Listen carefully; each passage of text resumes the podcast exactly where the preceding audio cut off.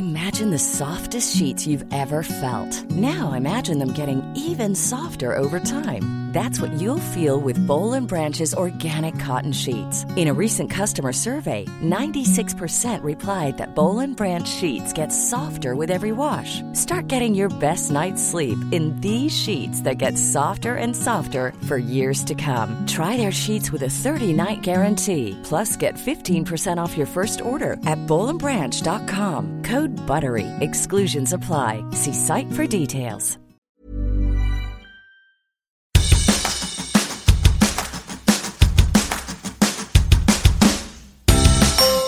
Hola, soy Hanna Fernández, profesional de la comunicación, emprendedora y apasionada del bienestar y del crecimiento personal. Bienvenidos a mi podcast.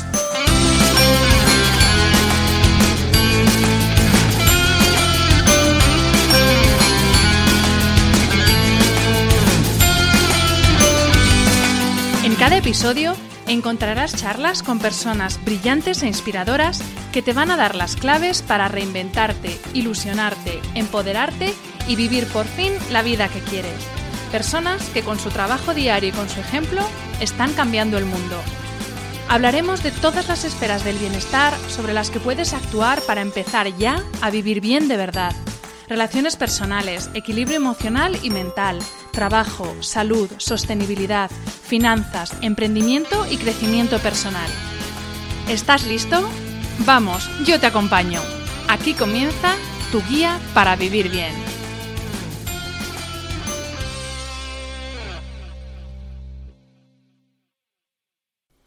Hola a todos y bienvenidos a un nuevo episodio de este podcast.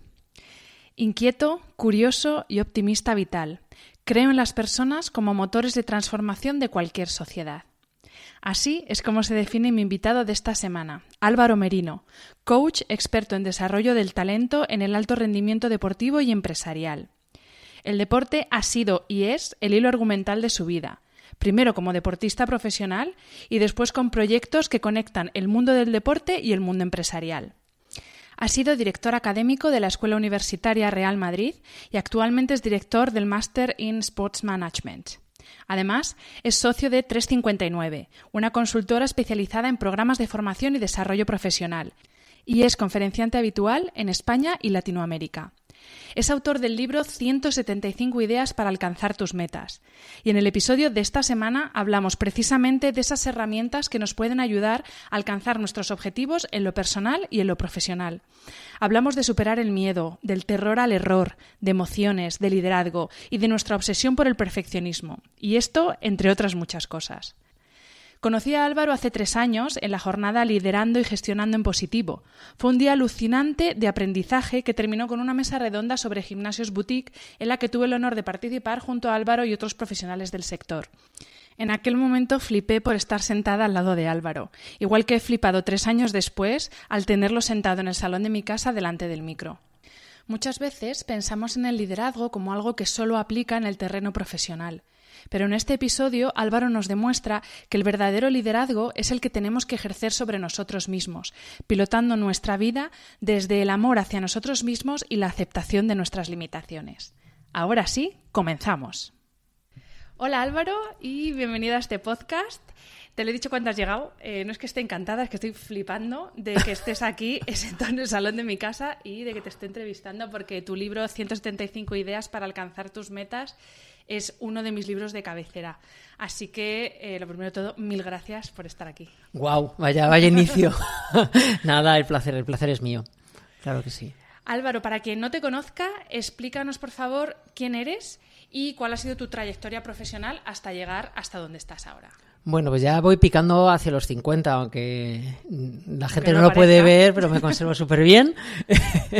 Yo vengo del mundo del deporte, primero pues como deportista y, luego muy vinculado a, a, muchos profesionales, entrenadores, deportistas que, bueno, pues que tienen que hacer su profesión en, en entornos complejos, ¿no? En situaciones de, mucha complejidad donde, donde tienen que expresar su talento eh, en, un momento adecuado, bajo una circunstancia adecuada, ¿no? Entonces, como el mundo del deporte a mí me ha enseñado mucho a desarrollar determinadas competencias para la vida, ¿no? Como, como la responsabilidad, la disciplina, el trabajo bajo presión, pues eh, para mí ha sido muy fácil acompañar a, a, estas personas a la hora de desarrollar su talento, de ejercer su liderazgo. He trabajado en, en, el entorno educativo, bueno, llevo 16 años como profesor en, en la universidad, en el mundo empresarial, también pues eh, compartiendo conferencias, reflexiones, ¿no? Con, con directivos, con directivas en, en, este país y en, bueno, en 15 países más, mucho en, en Latinoamérica. Y, y, tratando de ponerle nombre a cosas. Yo creo que yo me defino como una persona que trata de explicar las cosas de forma sencilla y ponerle nombre a cosas que todos de forma a veces eh, inconsciente eh, hacemos en nuestro día a día. ¿no? Y bueno, ahora tienes una, tienes una empresa, eres CEO, ¿no? O sea, has pasado del mundo del deporte a ser CEO. ¿Cómo ha sido ese paso? ¿Ha sido algo que ya tenías más o menos en mente o, te ha ido viniendo y has dicho, pues venga, voy a tirar por aquí? ¿Cómo ha sido...? Mira, esto es, muy interesante. Esto de CEO, ¿verdad? Que lo ponemos ahí todos. Yo tengo un, un proyecto compartido con, con más personas. Eh, que apostamos mucho por, por cambiar la sociedad a través del aprendizaje. Yo creo que el aprendizaje es el, es el motor ¿no? que, que mueve la mejora en, la sociedad. Y, ¿y cómo, cómo, lo he generado? Pues yo creo que de una forma natural. Mira, yo siempre explico que entré en este mundo de, del desarrollo profesional y desarrollo personal porque durante un tiempo tuve una empresa de actividades de aventura y, y yo siempre decía que en 10 minutos tenía que presentarme a la gente y, subirles a 20 metros de altura y tirarles por una cuerda, ¿no? Y había veces que cuando pasaban al otro lado de la valla y iban a, tirarse por la cuerda, les decía, tú te has dado cuenta que me conoces hace 10 minutos, te digo que te tires, y te tiras, ¿no? Y la gente tomaba conciencia y decía, pero Dios mío, empezaba a temblar, ¿no? Sacaba el motor de arranque y, y ahí yo empecé a reflexionar sobre ¿qué estamos haciendo para generar esa confianza en la gente? ¿no? Y a partir de ahí empecé a indagar y, me di cuenta de que muchos de los aprendizajes que yo había hecho en el mundo del deporte, eh, a mí me habían preparado para el mundo laboral, ¿no? Es decir, era una cosa que yo desde pequeñito había entrenado, y para mí la palabra entrenamiento tiene mucha importancia, había entrenado de, de manera inconsciente, ¿no? Y, posible, vamos, seguramente es lo que más me ha preparado para, hacer lo que, lo que hago ahora, ¿no? Bueno, vamos a empezar. Eh, lo que vamos a hacer básicamente en esta entrevista es eh, desgranar el libro que he mencionado antes, el de 175 ideas para alcanzar tus metas. No lo vamos a destripar entero, o sea que leedlo porque de verdad que es un libro para tener eh, como referencia, pero sí que vamos a ir viendo unos puntos que para mí, o, en los que yo creo que tenemos más dificultades o yo misma tengo más dificultades. Así que, bueno, el primer punto que quiero tratar, que es también uno de los primeros que tú tratas en el libro, es eh, la idea de que no hay atajos, que es algo que eh, cuando practicas algún deporte es más fácil darse cuenta de que los milagros pues que no existen y sin embargo sí que existen muchos gurús y sobre todo en la era actual que nos venden en cualquier aspecto de la vida que lo que queramos lo podemos conseguir ya, ya sea el six-pack de Cristiano Ronaldo eh, o hacerte millonario en un año con una startup, eh, pero es verdad que la naturaleza nos demuestra una y otra vez que los atajos evidentemente no existen. Pero ¿por qué nos cuesta tanto ser constantes? ¿Por qué nos cuesta tanto la idea de esfuerzo? la idea de paciencia, la idea de comprometerse con algo. Bueno, yo creo que vivimos en una sociedad de la inmediatez, ¿no? Y, y es muy complicado eh, transmitir otros valores que no vayan en la línea de, de, lo que se nos, se nos ofrece. Es verdad, yo, yo soy muy talibán contra el mundo del buenismo barato, ¿no?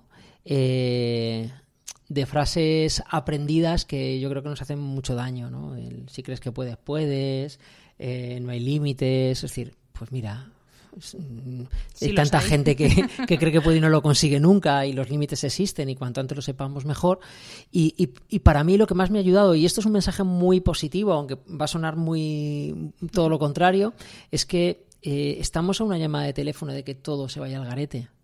Es solo una llamada, es decir, vivimos en un mundo donde la fragilidad es el denominador común, todo es muy frágil, ¿no? Es decir, ahora nos puede ir bien, pero, pero una llamada lo puede cambiar todo, ¿no? Y, y, el mundo del deporte, pero igual que el mundo de las artes escénicas o el mundo de la música, lo que te dice es que nada sucede ni inmediato, ni cuando tú quieres, ni, ni por casualidad, ¿no? Sino que, que al final todo es fruto de un esfuerzo sostenido en el tiempo, ¿vale? Que no es una cuestión de esforzarse puntualmente, ¿no? Sino eh, tener ese esfuerzo mm, que perdure con, tesón, con tenacidad, ¿no? No con testarudez, ¿vale? Que son cosas muy diferentes, eh, pero teniendo una, una actitud eh, inteligentemente positiva frente a las cosas, ¿no? y, y, decidiendo la actitud con la que enfrentas aquello que no eliges, ¿no? Y la vida, pues, te da a elegir cosas y otras muchas que no, ¿no? Entonces, bueno, el deporte como te lo pone a diario, ¿no? Y estás a una centésima de conseguir una medalla, o estás, hace unos días, uno de los árbitros de fútbol con los que trabajo ascendió a primera división, ¿no? Y ha sido fruto de 20 años de, entrenamiento y sobre todo de tres, los tres últimos, donde ha sido una cuestión de detalles, pero los seis que estaban como candidatos para ascender podían haber ascendido. Ha sido él feliz, ¿no? Pero, pero podían haber sido. Y, y, él había pagado todo el precio que tenía que pagar, ¿no? Es decir, la vida es eso. Para mí la vida es eso. Otro de, las motos que nos han vendido, aparte de ese tú puedes con todo y no tienes límites, es que puedes hacerlo todo.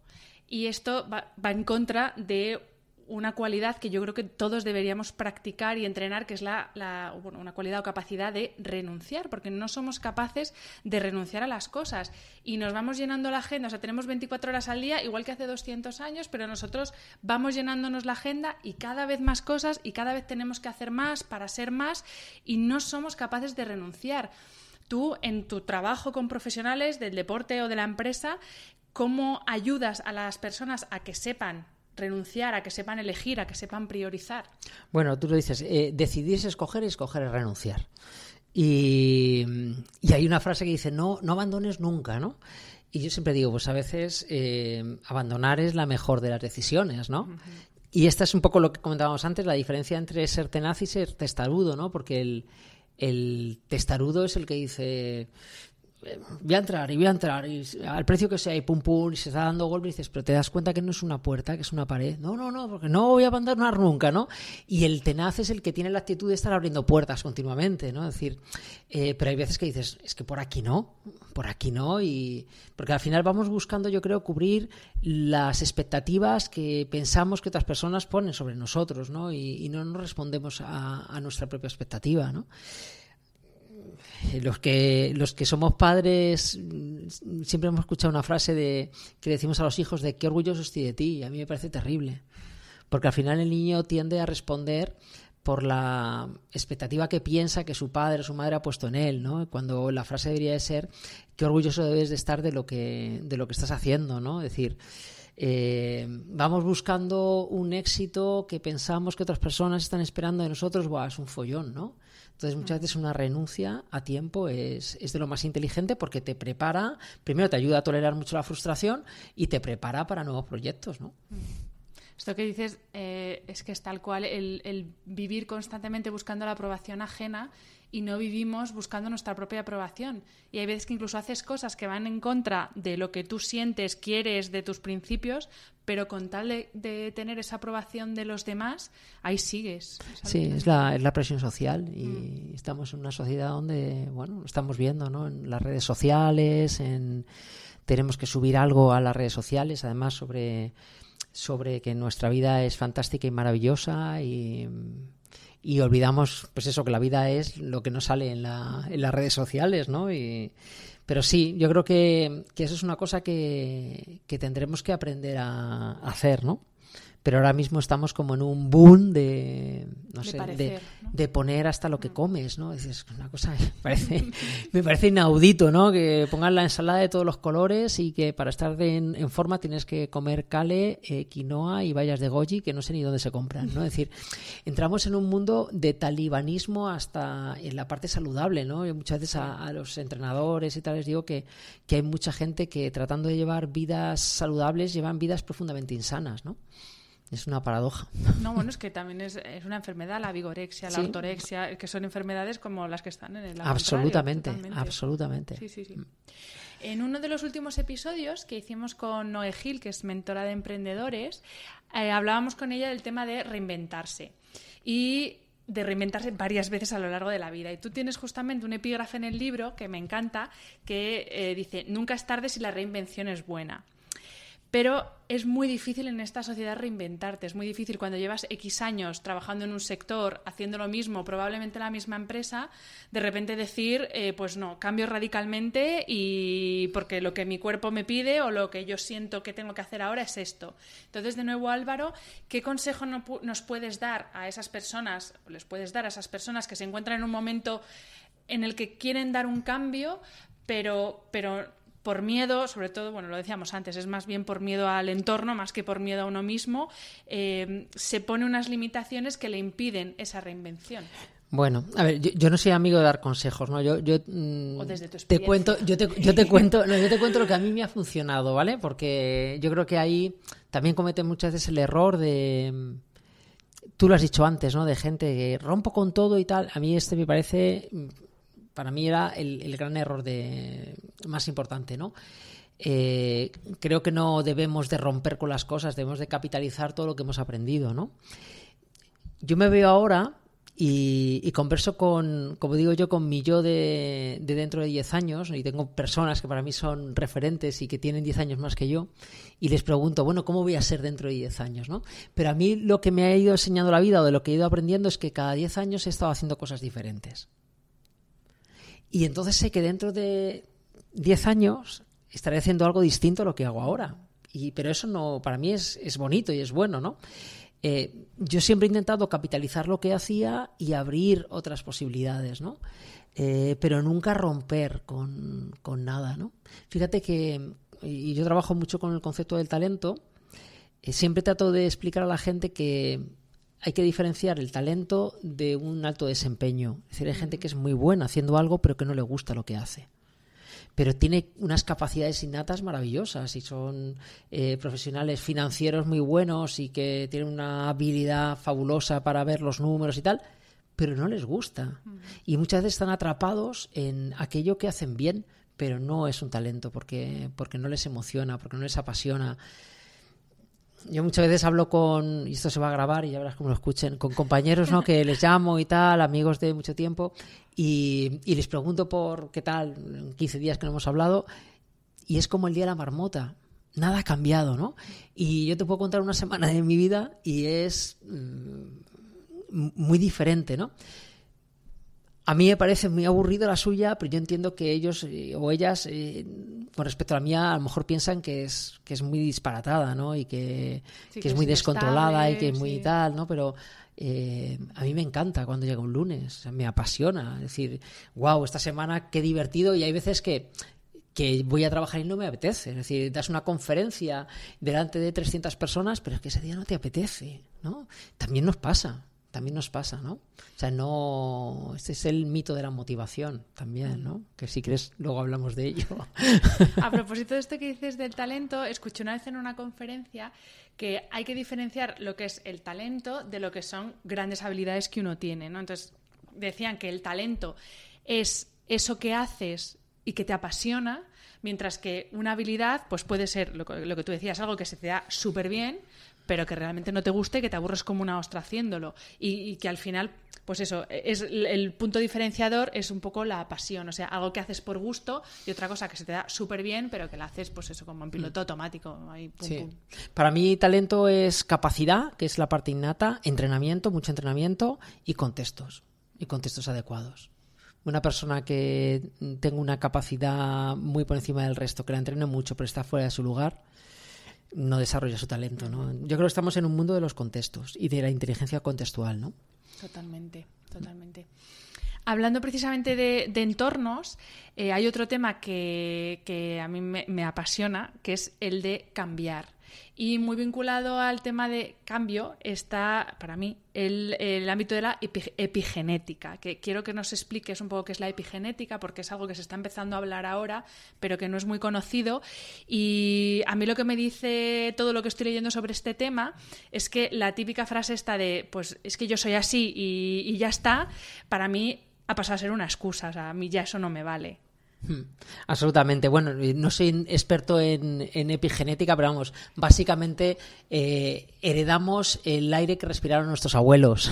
es decir, que, que, todos esos aprendizajes que vamos haciendo se van incorporando, ¿no? Es decir, eh, a las siguientes generaciones. Y, tiene mucho que ver con, la actitud no hacia el cambio, sino hacia la mejora. ¿no? Es decir, porque cambiar, vamos a cambiar siempre, aunque en nuestro lenguaje, tú fíjate, hay frases como no cambies nunca, o cómo has cambiado. Pues claro, hombre, si soy igual con 15 que con 40, pues mal asunto me lo tiene que mirar un especialista, ¿no? Pero, pero claro, la mejora exige valentía.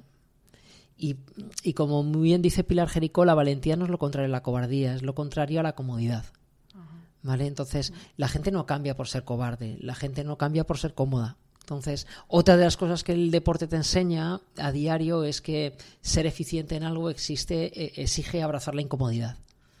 Entonces, quien haya jugado al baloncesto sabe que para defender hay que bajar el culo, eh, porque si no te van a pasar todos, ¿no? Entonces, yo creo que, ese es un gran reto y es verdad que mm, las generaciones que vienen ahora, que son igual de maravillosas que las nuestras, Bien, sí que tienen una cierta mayor dificultad a la hora de abrazar esta incomodidad, ¿no? Pero ves, es una cosa que a mí, por ejemplo, me molesta mucho, ¿no? Cuando, cuando la gente ya de mi edad, ¿no? Que empieza a escuchar, ¿no? Cómo vienen los jóvenes cada vez peor y tal. Y yo siempre les digo, a mí esto me lo decía mi abuelo. Cuando yo tenía 14 años, mi abuelo me decía, cómo venir los jóvenes, no habéis pasado hambre, no sabéis lo que es una guerra. y a mí me parecía que mi abuelo era muy mayor. Pero en cambio, yo siempre les pregunto, pero ¿qué ven esos chicos jóvenes en nosotros? ¿Qué estamos proyectando? Claro. Yo creo que un chaval nos ve y nos dice que yo para llegar donde tú estás me tengo que convertir en eso. No quiero.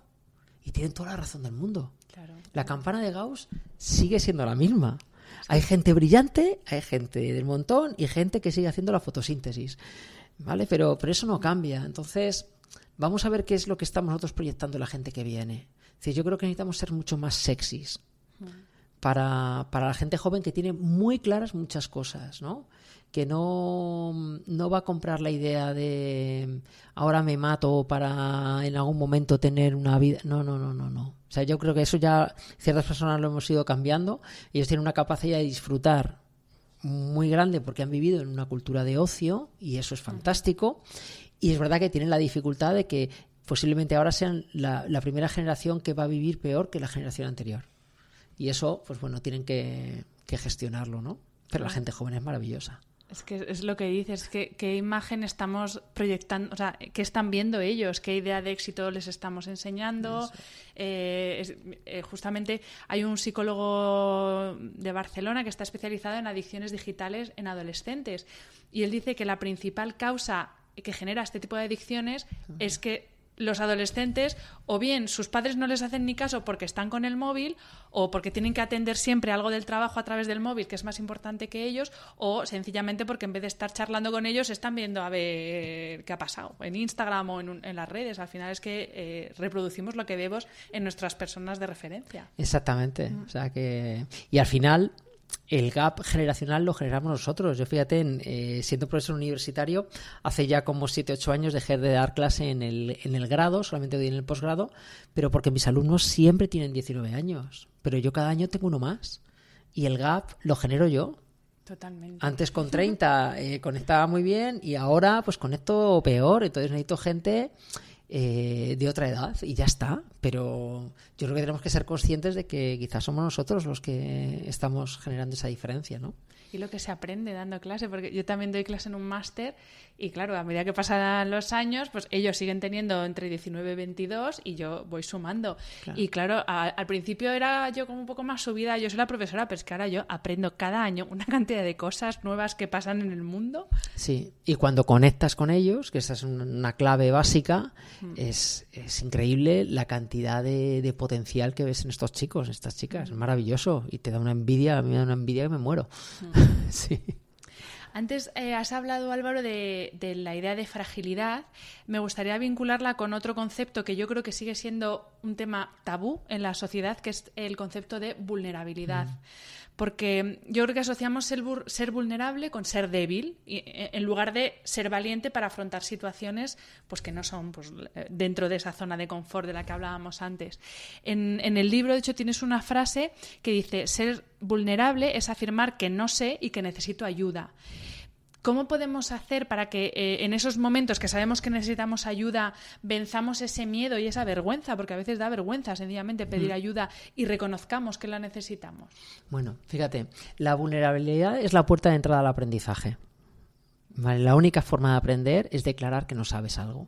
Pero ¿qué es lo que pasa? Que la educación en esto nos ha ayudado muy poco. Desde pequeños nos enseñan a ser fuertes, porque si somos fuertes nadie nos ataca. Y cuanto más fuerte eres, menos permeable eres a aprender. De esto lo puedes ver en, un aula con adultos.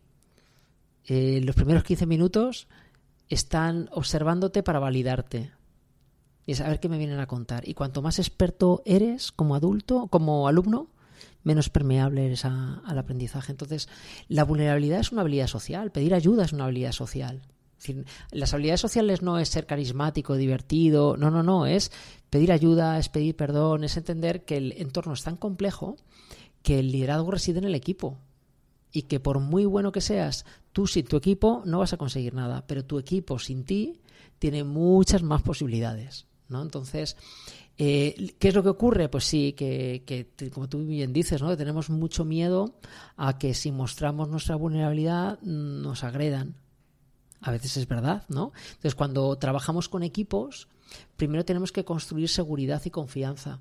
Y una vez que hay un entorno de confianza realmente bien construido, es cuando la gente puede mostrar su vulnerabilidad, pedir ayuda en algo que no es capaz de hacer bien y el equipo tiene que ser responsable para proteger la vulnerabilidad de cada uno de sus miembros, para ayudarles a crecer, ¿no? Esto que es muy fácil de contar y muy bonito, ¿no? Eh, a veces yo por lo menos con equipos he tardado casi un año.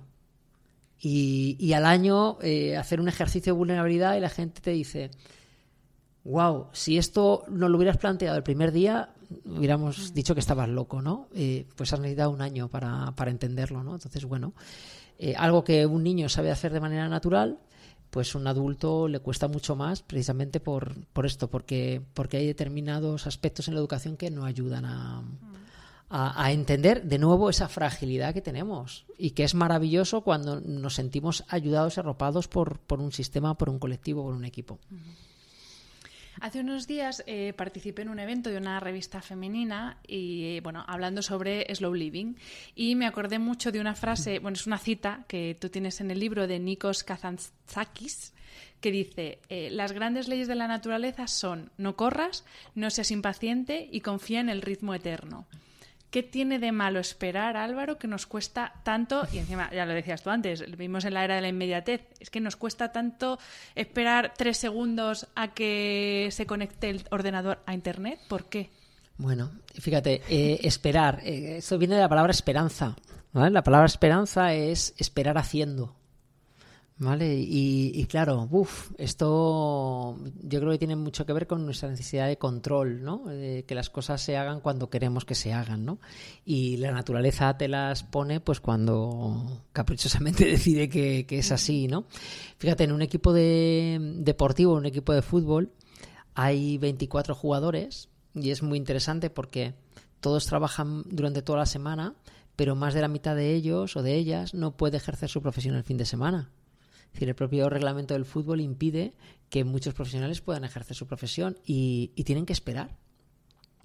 Y, ese ejercicio de esperanza por tener una oportunidad parte de la idea de, asumir la responsabilidad de, de, qué vas a hacer, qué más debes de hacer. Yo creo que es una oportunidad muy bonita, ¿no? Es decir, cuando cuando tienes que, esperar, cuando tienes que encontrar tu protagonismo dentro de un equipo, cuando no puedes participar en los 90 minutos del juego. Y esto nos lo trasladamos a cualquier situación en, la empresa. ¿no? Yo quiero eh, obtener un puesto de más responsabilidad, pero a veces lo que quiero no es lo que necesito. Y muchas veces la, base del liderazgo es dar a la gente no lo que quiere, sino lo que necesita, ¿no? Y hay veces, bueno, pues lo que queremos ya, y, pero no somos conscientes de que no estamos preparados, ¿no?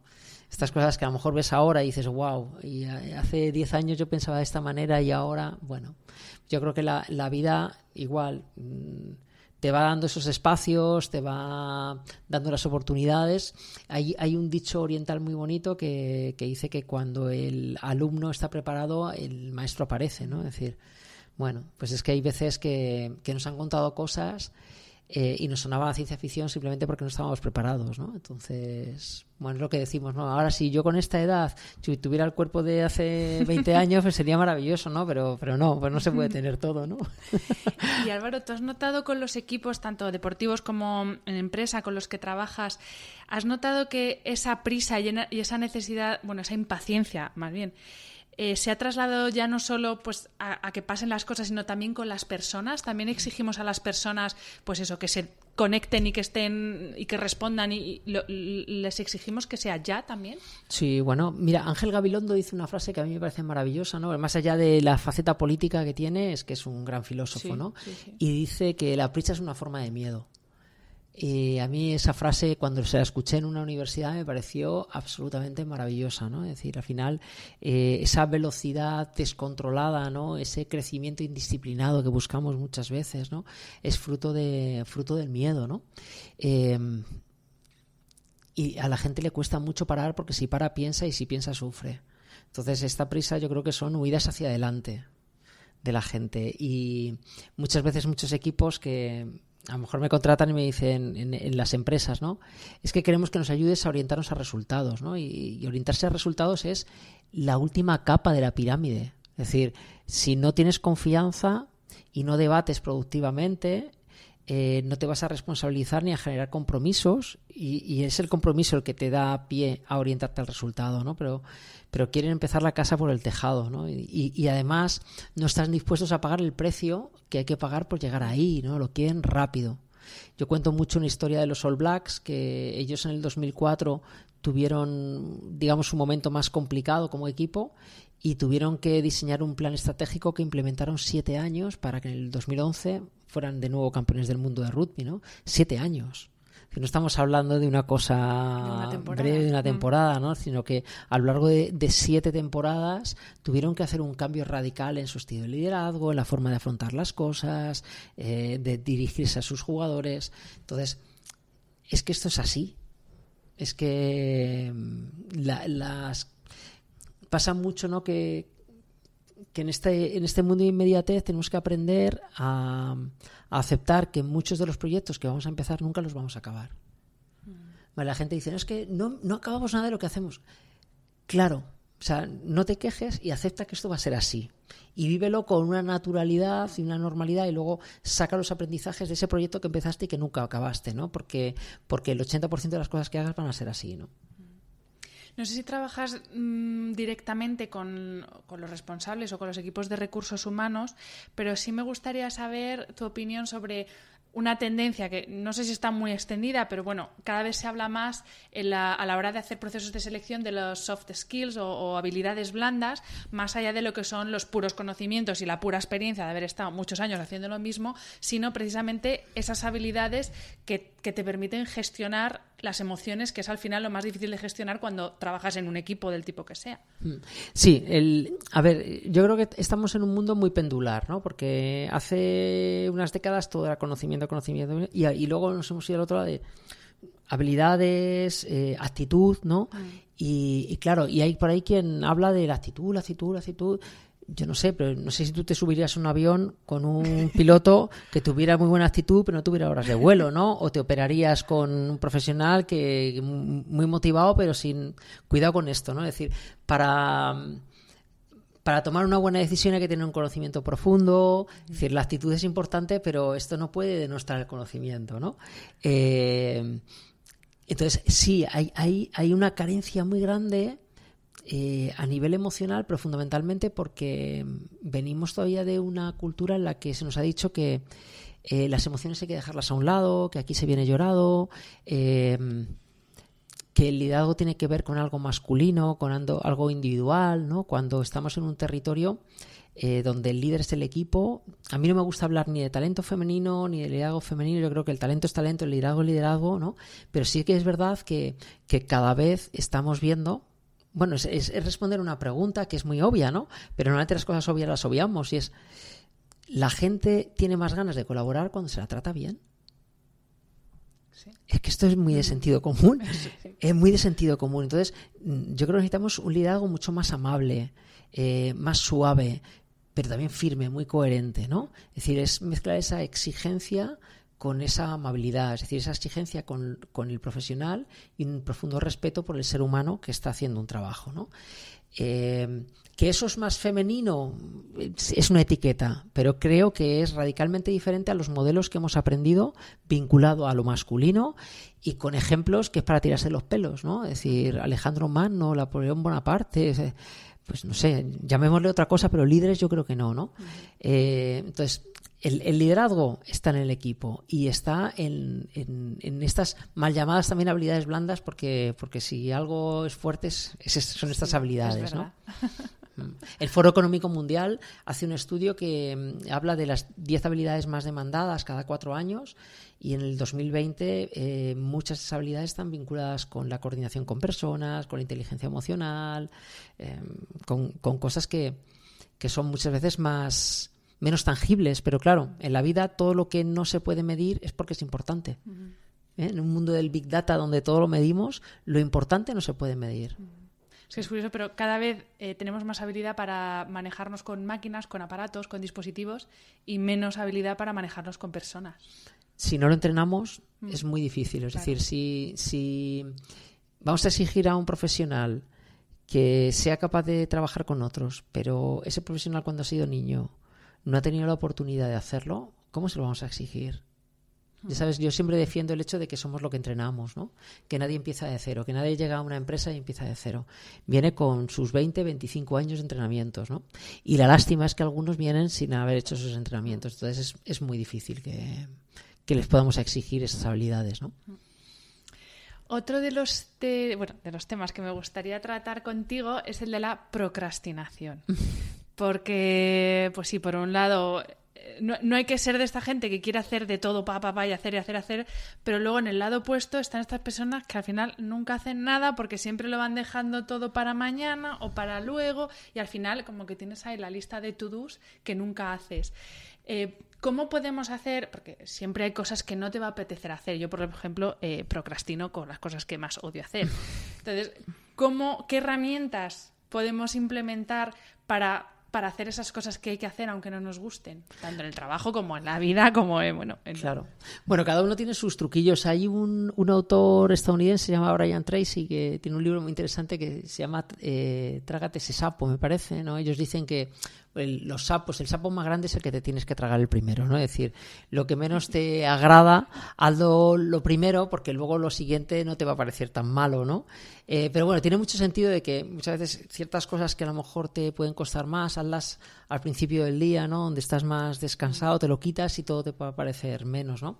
Pero yo creo que ese equilibrio de procrastinar, que, muchas veces es muy interesante, porque al final el cerebro necesita, ¿no? No estar en, en el hacer, hacer, hacer, hacer. Es agotador estar en el hacer, ¿no? Y hay gente que está tanto en el hacer. Fíjate, nosotros hemos estudiado algunos directivos y directivas que les hemos colocado unos dispositivos para ver eh, la gestión del estrés, ¿no? Y hay gente que mm, lleva este dispositivo durante 48 horas y se meten en la cama a las 11 y hasta la 1 sus niveles de estrés no bajan. Esto es terrible, ¿no? Decir, porque el reto está en la calidad de recuperación del estrés. Porque hay muchos estudios que hablan que la gente con estrés produce más.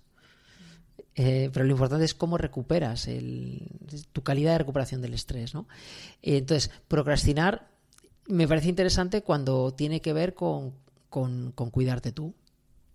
Entonces, oye, procrastina, es decir, permítete, no. Pero eso no sería priorizar. claro, sí, sí, por eso. Y, el tema es quien, quien está lleno de miedos, ¿no? Y, y nunca hace las cosas porque al final es más interesante victimizarse que hacerse cargo de. ¿no? Entonces, la vida de, de, la víctima es a veces muy, muy cómoda, terrible, pero, pero claro. Al final es, eh, me anclo en la queja y, en la queja me quedo y, no asumo ninguna parte de, responsabilidad, no tengo ningún espíritu crítico. Es decir, para mí el, el espíritu crítico es una competencia que hay que desarrollar desde muy pequeñitos, desde muy pequeñitos, ¿no? Esto es lo que pasa muchas veces cuando decimos, bueno, eh, las personas tóxicas, ¿no? Mm. Ya, ya, pero nunca eres tú, ¿no? claro, claro, es decir, tú lo preguntas y yo muchas veces en mis conferencias digo, bueno, que levante la mano quién es el tóxico del grupo, ¿no? Y nadie levanta la mano, ¿no? Y dices, pero en todos los grupos hay uno. Y es súper fácil detectar a un tóxico, pero nunca soy yo. Mm. ¿no? Entonces, eh, cuidado con esto, ¿no? Es decir, creo que las, las, personas no somos buenas o malas, capaces o incapaces, sino que tenemos comportamientos adecuados y comportamientos que no lo son, ¿no? Y desde ahí yo creo que tenemos que intervenir, ¿no? Una persona que tiene un mal comportamiento no la convierte en una mala persona. Mm. Has hablado ya varias veces en lo que llamamos de entrevista de ese entrenamiento que traemos eh, de vida, por así decir. Y creo que uno de los grandes problemas que muchas personas traemos de la infancia, sobre todo, es el tema de la autoexigencia y de la obsesión, diría yo, por el perfeccionismo. Y yo siempre digo que a veces eh, nos exigimos a nosotros mismos y nos tratamos y hablamos a nosotros mismos como nunca trataríamos a otra persona. ¿Cómo podemos hacer para obviamente no puedes no exigirte, porque bueno, en eh, la vida también hay que marcarse retos y exigirse en el buen sentido, pero ¿cómo podemos hacer para exigirnos de una forma más compasiva? Mira, hablas de la compasión, que yo creo que es otro de los grandes entrenamientos que tenemos que hacer, ¿no? A ver, para mí la exigencia es muy importante. Lo nocivo es el exceso de exigencia, ¿no? El, nunca suficiente. Y esto lo hemos aprendido. Y esto alguien lo ha enseñado. Y, entonces, bueno, si miramos a nuestros papás, pues seguramente que por ahí encontraremos la respuesta, ¿no? Eh, pero fíjate, yo siempre traslado muchas veces a los padres, ¿no? Cuando doy alguna formación de padres que me encanta, y, es el decirles que hacemos las cosas lo mejor que sabemos con los recursos que tenemos. ¿Vale? Mis padres conmigo lo hicieron lo mejor que supieron con los recursos que tenían. Hicieron cosas maravillosas y se equivocaron en otras. ¿Vale? Y yo como adulto pues me las he trabajado y me las sigo trabajando, ¿vale? Y yo con mis hijos lo haré lo mejor que sepa con los recursos que tengo. Y si en alguna cosa la cago, ellos cuando sean adultos si quieren que se lo trabajen, ¿vale? Es decir, no voy a meter yo en mi mochila más responsabilidad de la que me, de la que me corresponde, ¿no?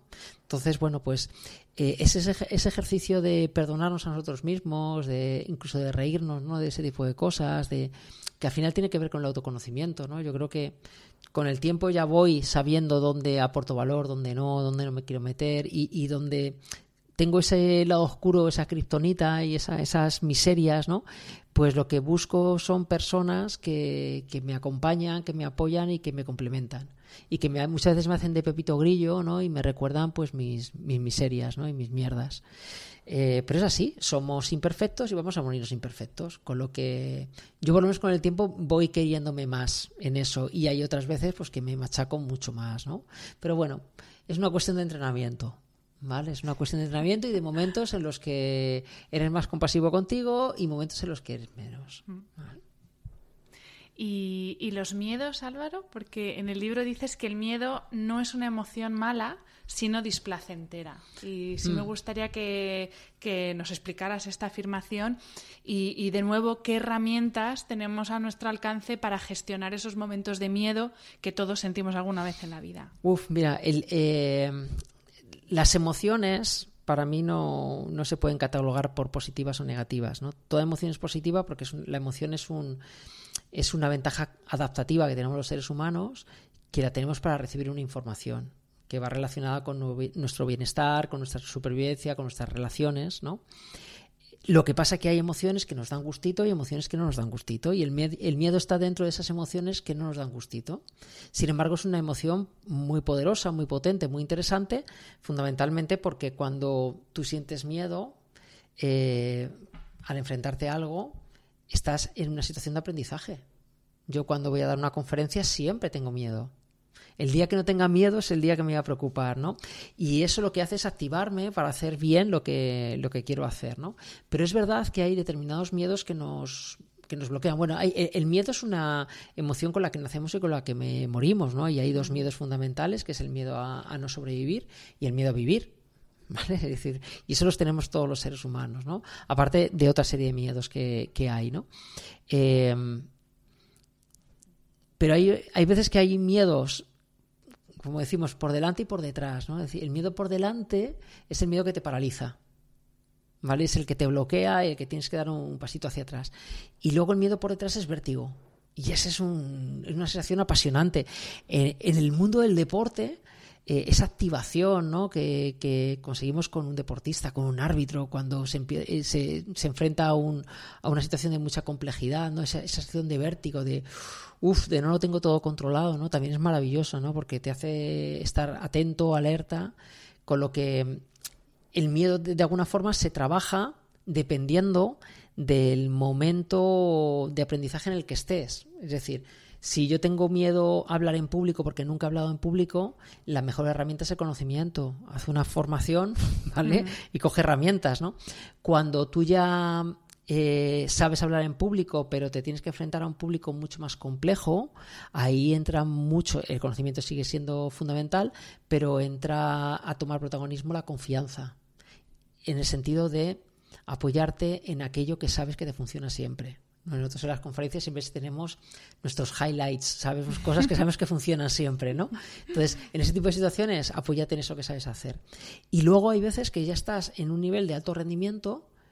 Em, imagínate, por ejemplo, cuando la selección española de fútbol jugó la final del Mundial de Sudáfrica, ¿no? Ellos habían ganado todo, habían jugado todo, pero nunca habían jugado la final de un Mundial de Fútbol y tenían miedo. ¿Cómo no van a tener miedo, no? Ahí la confianza es la que te ha hecho llegar allí. El conocimiento le tienes todo, ¿no? Y ahí donde entra la labor de la motivación, entendida como el, propósito, el entender para qué te enfrentas a algo que para ti es desconocido, ¿no? El sentido, el, ir más allá, el trascender, ¿no? Es decir, eh, muchas veces hacemos cosas que son muy complejas o cogemos proyectos que son muy difíciles, ¿no? Eh, que nos dan miedo porque dices, voy a estar yo a la altura de esto, ¿no? Eh, si hay aquí un montón de gente que son megatop y yo estoy aquí casi invitado, ¿no? Bueno, pues ahí tienes que tirar mucho de, del para qué estás ahí, ¿no? De, qué detrás del hecho de enfrentarte a algo que, es desconocido, ¿no? Es apasionante el trabajo de, del miedo, ¿no? Y, hay ciertas partes que podemos trabajar y otras que requieren un trabajo de, profesionales, ¿no? Que, lo hacen maravillosamente bien. Pero esto, por ejemplo, nuestros maestros, nuestras maestras eh, son los principales valedores de la gestión emocional con los niños, ¿no? Es mucho más fácil y más inteligente educar bien a un niño que regalar a un adulto, ¿no? Eh, hace unas semanas el periodista Carlo Nore eh, publicó un libro eh, que se titula Elogio de la experiencia y precisamente el libro lo que hace es poner en valor lo vivido y la experiencia porque ahora también en la época que vivimos es todo que cuanto más nuevo mejor y, todo lo que sea antiguo si es una cosa o viejo como persona casi que ya no vale para nada. de hecho tú hablas en el libro también un poco de este tema pero pones un poco sí la alarma en que eh, vale, la experiencia está muy bien, pero ojo con ir acumulando años y años que van siendo el mismo año y el mismo día una vez tras otra tras otra y que al final pues si acumulas muchos años una frase que a mí me gusta mucho que es vas acumulando o añadiendo años a tu vida pero no estás añadiendo vida a tus años porque es una, repetición un bucle del mismo día. Eh, de nuevo te pido consejos, aunque no te guste darlos, pero bueno, desde tu conocimiento, porque trabajar con personas también da muchísimo conocimiento, ¿cómo podemos hacer precisamente para añadir eh, vida a, esos años que vivimos más, de más? Claro. Eh, fíjate, tú haces una reflexión muy interesante, ¿no? Porque mm, durante mucho tiempo hemos ido aprendiendo de la experiencia, pero ahora estamos en una situación donde la experiencia, sobre todo a nivel tecnológico, eh, no vamos a aprender de la experiencia, porque a lo mejor yo durante un tiempo he dominado un software y tal, y de repente cambian el software y ya, es, ya no sirve de nada, ¿no? Entonces eh, es muy paradójico esto que vivimos, ¿no? Pero es verdad que esa experiencia entendida por cómo yo soy capaz de abrazar la incomodidad. a mí me da mucha pereza ya esto de salir de la zona de confort, ¿no? Es como, uff, Dios mío, ¿no? Pero, pero este concepto de, pues de, de, jugar con lo cómodo y con lo incómodo, ¿no? Yo creo que la experiencia se gana sobre todo cuando se tiene hambre. Es decir, no significa lo mismo un trozo de pan antes de comer que después de comer. ¿Vale? No tiene el mismo significado. Entonces, eh, como el riesgo de la complacencia y de la comodidad va a estar ahí, bien, eh, esa actitud de, de, ser un eterno aprendiz. Fíjate, igual los orientales dicen una cosa que la diferencia entre los expertos y los maestros es que los maestros son expertos que siempre se perciben como aprendices, como principiantes, ¿no? Es decir, es una actitud frente, frente a la vida, ¿no? Es decir, yo esto lo manejo, eh, ya lo sé utilizar, pero ahora yo necesito mm, abrazar esa incomodidad de, de, algo diferente, de algo nuevo. Tú estás con un podcast, decir, wow, yo ya tengo preparado también mi podcast y en el momento que tenga el mismo hueco empiezo, ¿no? Porque, fíjate, este libro es fruto de un blog que, que un amigo me enseñó, eh, vamos, que, que, lo abrimos y tal, y yo no daba más de tres semanas de vida al blog, no, no confiaba en lo más mínimo y al final, fíjate, es algo que, que sigue siendo recurrente. Pero ahora posiblemente el blog está perdiendo ya fuelle y entra mucho más el podcast, ¿no? Pues hay que abrirse a eso, decir, no, no, yo en mi blog que funciona, que está muy bien, ¿no? Hay, hay siempre un, una frase que muchas veces decimos en el mundo de las empresas, ¿no? Que, o que dice siempre algún inteligente, ¿no? Que dice, si algo funciona, no lo toques, ¿no? Y creo que esa es la primera fase de destrucción de, de un equipo, de una persona, de un profesional. Es, si funciona, cámbialo. O sea, si funciona, evolucionalo cuestiónalo, ten el suficiente espíritu crítico para, para cuestionar aquello que funciona, porque además en el momento que las cosas funcionan es cuando tú tienes más autoconfianza para probar cosas nuevas, ¿no? Entonces, cuando estás en lo más alto, eh, es la primera fase de declive de un proyecto. Es la más fácil de solucionar, pero la más difícil de ver. Y yo creo que eso tiene mucho que ver con la experiencia, ¿no? Eh, volviendo un poco a la idea que hablábamos antes de la autoexigencia y el perfeccionismo, también hablas en el libro del terror al error. Y hay culturas, sobre todo hablando ya del ámbito empresarial, por ejemplo, en la, cultura americana, el que un negocio no funcione eh, no se ve como un fracaso, sino pues como una etapa más. Hay cosas que van mejor, cosas que van peor, pues pum, paso a la siguiente. Pero aquí, sin embargo, como que nos regodeamos, ¿no? Y, hacemos ahí, metemos el dedo en la llaga cuando alguien algo no le sale bien. A mí es que tampoco me gusta hablar de fracaso porque que algo no salga bien no es un fracaso. Em, entonces, y, esto va acompañado también de sentimiento de culpa y sentimiento de vergüenza, porque yo, por ejemplo, fui emprendedora, bueno, soy, emprendedora en muchas cosas, pero tuve un proyecto de emprendimiento que fue un e-commerce y, y lo alargué innecesariamente en el tiempo porque me daba vergüenza y me sentía culpable porque no había funcionado por, por, distintos errores que yo tengo identificados, pero como que lo mantuve ahí más de la cuenta para no reconocer que yo algo no lo había hecho bien. Entonces, de nuevo, ¿qué herramientas tenemos para gestionar cuando algo no nos sale bien y no quedarnos ahí bloqueados en el, Joder, lo he hecho mal y yo, y yo, y yo, y seguir adelante? Bueno, eh, tú lo dices muy bien, o sea, yo solamente creo que fracasa el que no hace. O sea, el fracaso está en el no hacer. Eh, que, no hacer a veces también es inteligente, ¿no? Pero, pero sobre todo cuando no, cuando no peleas o no luchas por probar, ¿no? Las, cosas. Entonces, el error no es igual a aprendizaje. Para mí esto es una mm. máxima, es decir, yo he visto a tanta gente que se ha equivocado permanentemente y no ha aprendido nada, ¿vale? Que esto dices, es que se aprende más de los errores que de los aciertos. Yo no estoy de acuerdo. Yo creo que aprendemos más de los aciertos. Ahora bien, el error es una oportunidad maravillosa para aprender siempre que quieras aprender. Es decir, para mí aprendemos de tres cosas. De enfrentar el error, de superar el error y de aceptar que no puedo hacer nada para cambiarlo. Es decir, y enfrentar un error es un acierto. Superar un error es un acierto y tolerar la frustración es un acierto. ¿Vale? Entonces, em, aparece un concepto que tú decías mucho, ¿no? Y es la culpabilidad. Es decir, ¿qué es lo que pasa? ¿Qué es lo que mata la innovación, la creatividad, la proactividad? entornos que culpabilizan.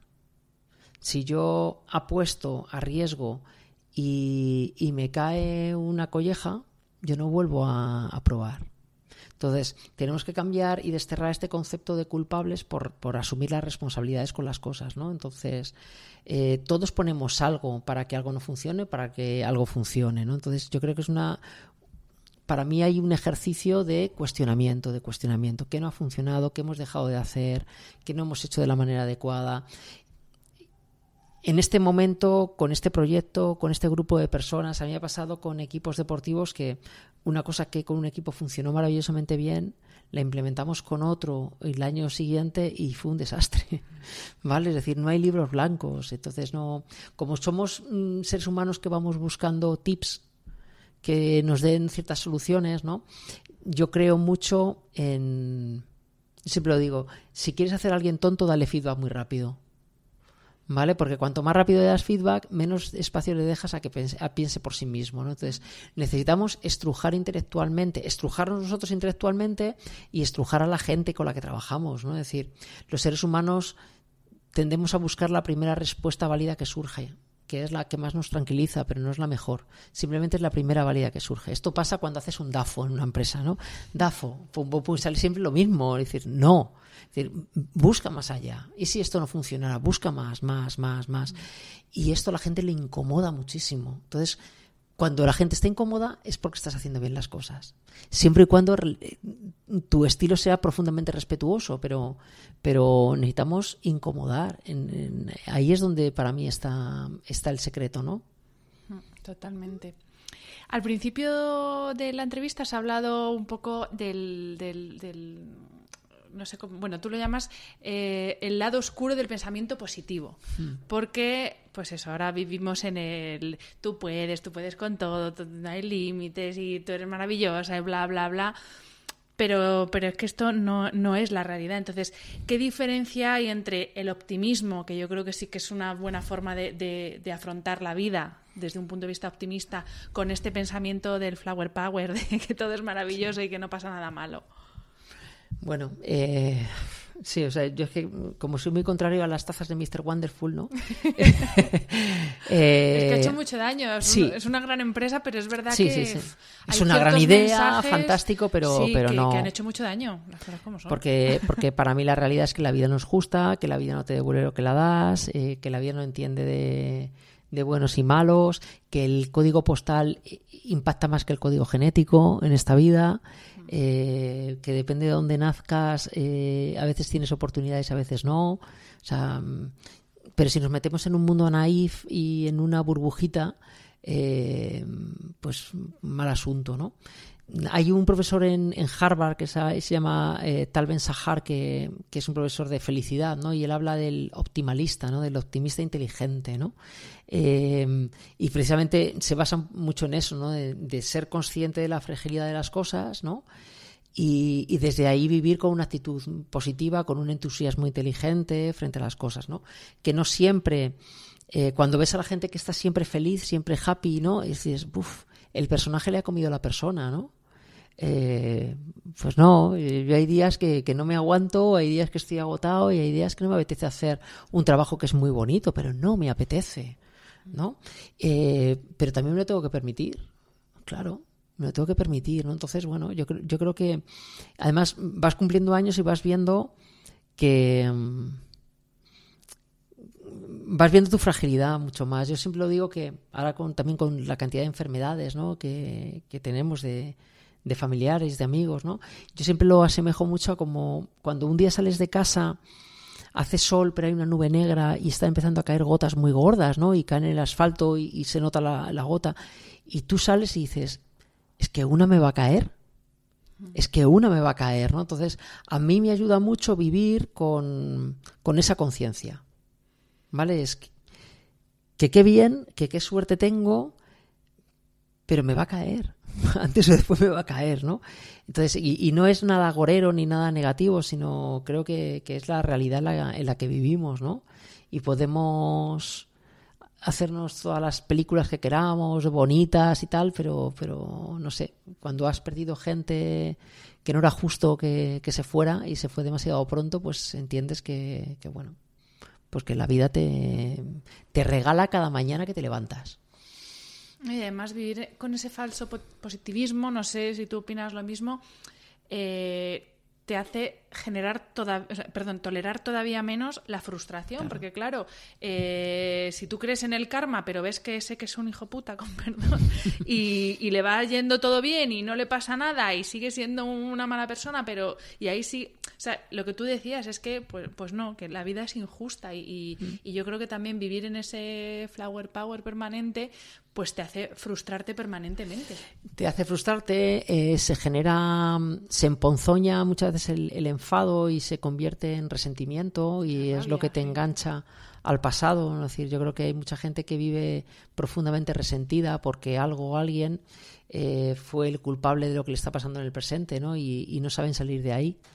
Eh, eso es un estado de ánimo muy negativo, igual que la resignación también, ¿no? Eh, en, la que, la que, nos rendimos, en la que entendemos que ya no hay nada que, que esté en nuestras manos que nosotros podamos hacer para cambiar las cosas. Y entonces ya me, me, quedo quieto, ¿no? Yo recuerdo una reunión de amigos de, de infancia y tal, eh, la típica esta de, ¿y este niño de quién es? ¿No? Tal. Y había gente de mi edad que decía, bueno, si total lo que me queda para jubilarme, decía, Dios mío, en mi vida, si estoy en lo mejor del mundo, creo que me queda más tiempo de trabajo que, que lo que llevo, ¿no? Y la gente ya está con esa actitud, ¿no? Se, se, rindió, se rindió. Y en cambio yo tengo unos padres, mi padre está cerca de los 80 años, con una agenda más compleja que la mía. O sea, es complicado decir, oye, que tenéis unos nietos que tenéis que venir a, cuidarles, ¿no? Eh, no, pues porque están metidos en mil proyectos. Y eso es lo que les hace estar vitales y sentirse vitales, ¿no? Yo creo que estamos en una época de la vitalidad. Es en esta sociedad líquida, decía Bauman, ¿no? En la que antes nuestros padres, si tenían 40, se relacionaban con los de 40, si tenían 50 con los de 50, ahora uno de 50 se relaciona perfectamente con uno de 25, es mucho más, más líquido, ¿no? Y es un concepto de vitalidad. No creo que esto de los 50 son los nuevos 30, mentira, ¿vale? Mentira. Pero bueno, por lo menos sí son los nuevos 40, ¿no? Y esa, esa cuestión de vitalidad es, creo que es básica, es fundamental. Bueno, yo es que creo que el tema de la edad, eh, hay un libro que lo leía mi, bueno, lo tiene mi madre y tengo ese título grabado que es que la edad no es cosa de años. Y, para mí es tal cual, es que ya no, no hay edades, o sea, hay formas de, afrontar la vida, tengas los años que tengas. Sí, en el, eh, creo que en el país hace poco salía un titular muy interesante, una entrevista que decía que, la vejez empieza cuando te vuelves dependiente. Y, es tal cual, hmm. y es tal cual, ¿no? Es decir, y es dependiente desde, desde lo físico, desde lo emocional, tal, ahí es donde ya te has rendido y entonces ya, bueno, pues lo que te toca es esperar, ¿no? Sí, y yo creo que hay muchísimos ejemplos. Mi madre me decía, con 73 años tiene, dice, es que mi cabeza es la, cabeza de una persona de 50, en un cuerpo de 73, ¿no? Y entonces dije, wow. Y al contrario, porque yo, bueno, yo tengo casi 40 y gente de mi entorno que tiene 40 años físicamente, pero que los ves que son personas mayores. Claro. de verdad. O sea, esa mentalidad, pues lo que tú decías, ya de pensar en retirarme.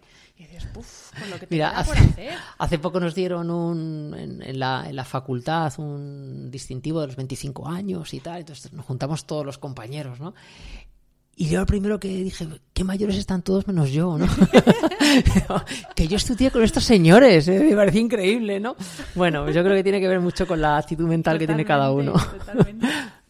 Eh, Álvaro, ya casi al final del libro eh, incluyes otra cita, en este caso de Carl Jung, que dice, todos nacemos originales y morimos copias. Y es que me parece brutal. Más aún ahora con todo el fenómeno redes sociales, que todos queremos ser eso que vemos, que no somos, que, que no es ni esa persona a la que vemos, pero queremos ser la copia de otro.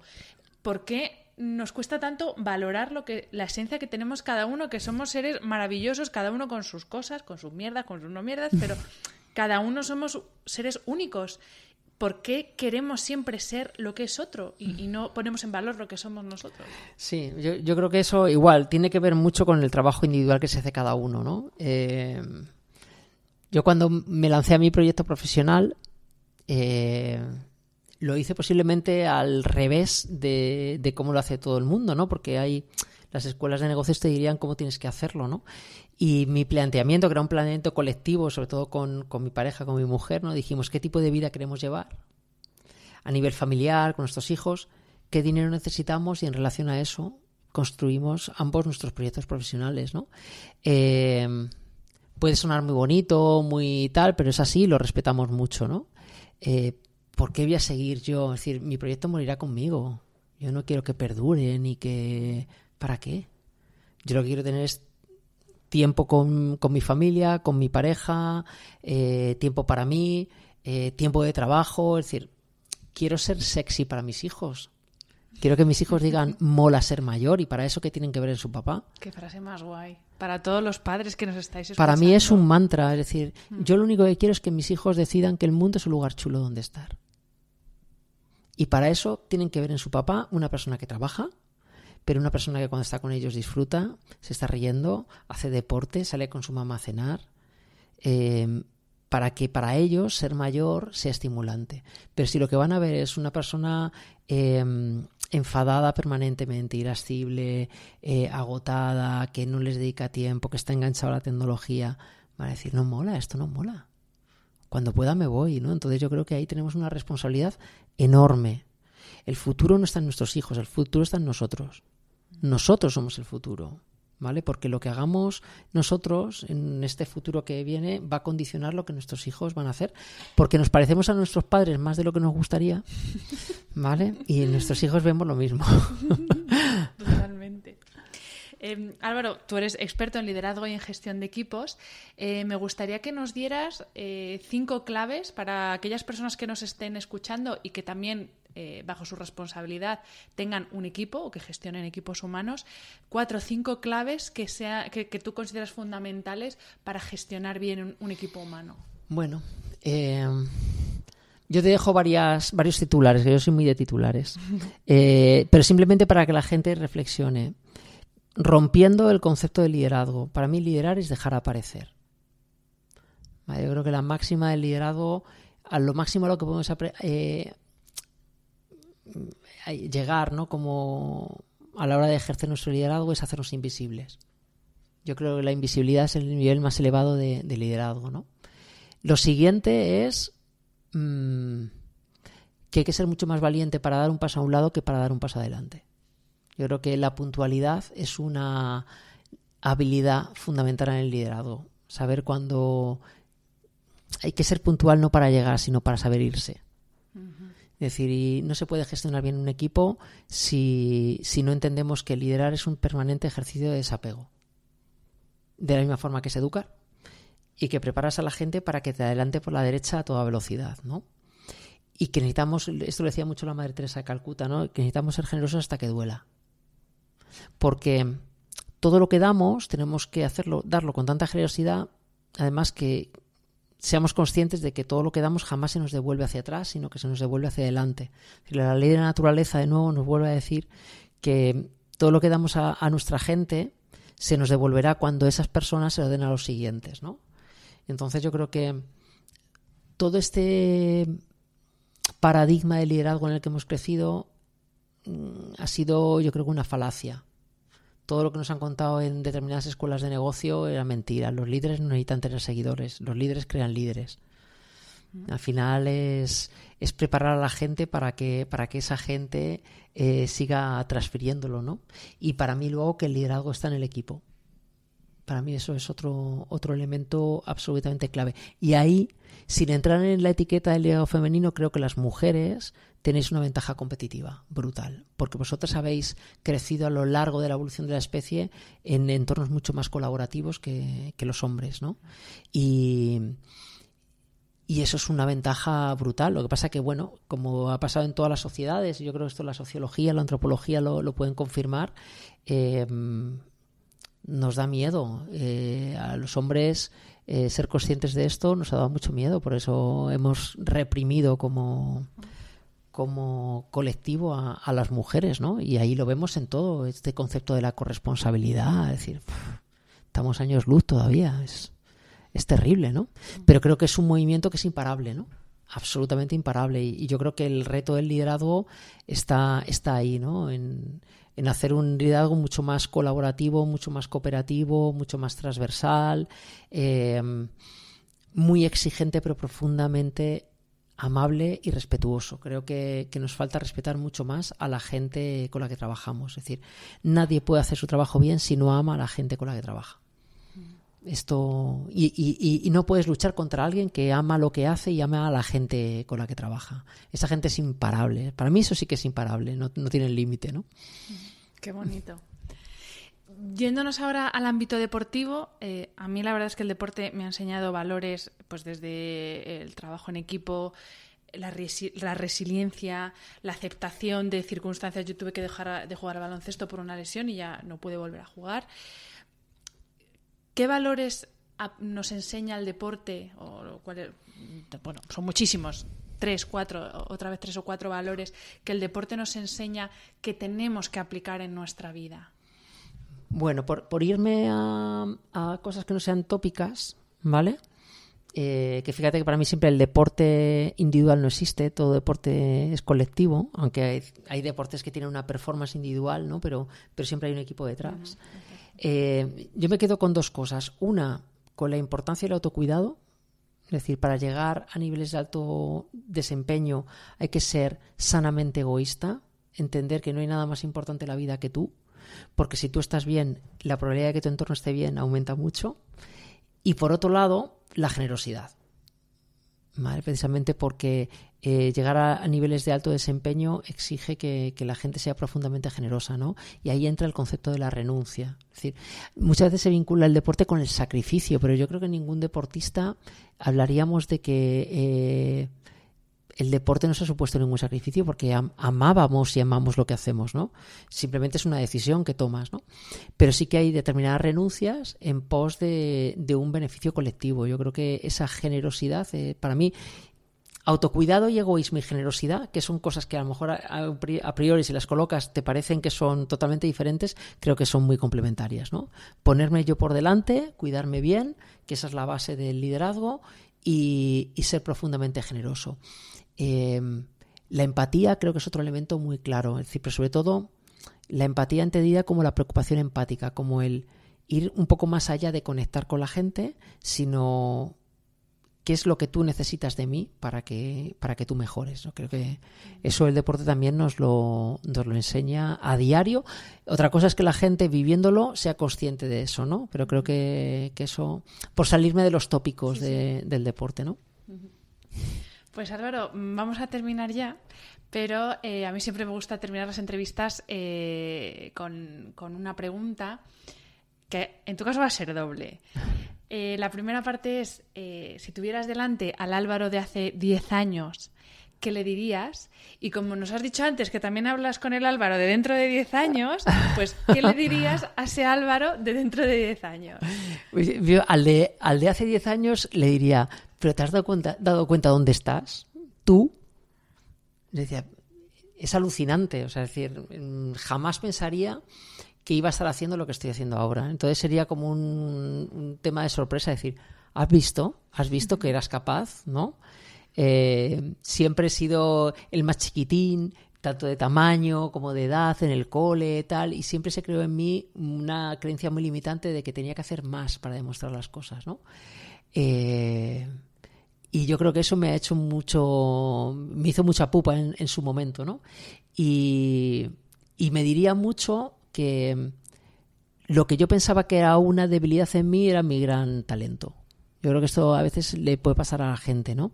Eh, ser el chiquitín, tener una voz aflautada. Eh, yo pensaba que esto era una debilidad cuando me di cuenta que mi lado femenino era eh, realmente donde residía mi talento, en mi manera de conectar con la gente, en mi manera de explicar las cosas, la suavidad con la que yo hablo, jamás tendré un discurso agresivo ni vehemente, ¿no? Y para mí eso era el valor diferencial, ¿no? Algo que yo durante mucho tiempo en mi vida lo viví como una debilidad. Y al Álvaro de, dentro de 10 años, eh, no sé, le, estaría en el, en el cuestionamiento de, guau, ¿qué estarás haciendo, no? ¿Qué estarás haciendo? Y sobre todo, ¿con quién lo estarás haciendo? Para mí es que el quién eh, tiene mucho más valor que el qué. Entonces yo creo que cada vez que he apostado por el quién, el qué y el cómo han aparecido. Con lo que mi, yo me haría la pregunta de con quién andarás, ¿no? Pues Álvaro, eh, muchísimas gracias. Eh, vamos, es que estaría aquí horas y horas y horas. Espero que vuelvas. Eh, has dicho, has soltado por ahí que tienes preparado un podcast. Estoy deseando ya. Otro, otra necesidad más. La milla extra, la milla extra se va a llamar. ¿Y para cuándo más o menos sabes? Para cuando haya un hueco. Cuando sea posible. Bueno, Porque pues es complicado lo de los podcasts, ¿verdad, Hanna? Sí, sí. es que, requiere mucho, trabajo. Mucha preparación. Eh, es muy guay si lo haces. Yo lo hago con todo el amor del mundo porque me encanta. He descubierto algo jamás pensé que yo me iba a poner delante de un micro y mira, siempre he querido ser artista y mira, me está saliendo por aquí la vena artista, pero la verdad es muy satisfactorio, pero hacerlo bien, eh, claro, eh, son muchas horas, es mucho trabajo, pero vamos, yo estoy deseando escucharlo. Bueno, bueno, pues será, será mi propósito después del verano. Fenomenal, pues aquí estaremos todos los oyentes del podcast de Jana Fernández para escucharte, así que mil gracias Álvaro. A ti, de verdad. Y nada, a todos los que nos estéis escuchando, de nuevo, muchas gracias por estar ahí y nos escuchamos, mejor dicho, la semana que viene. Un abrazo.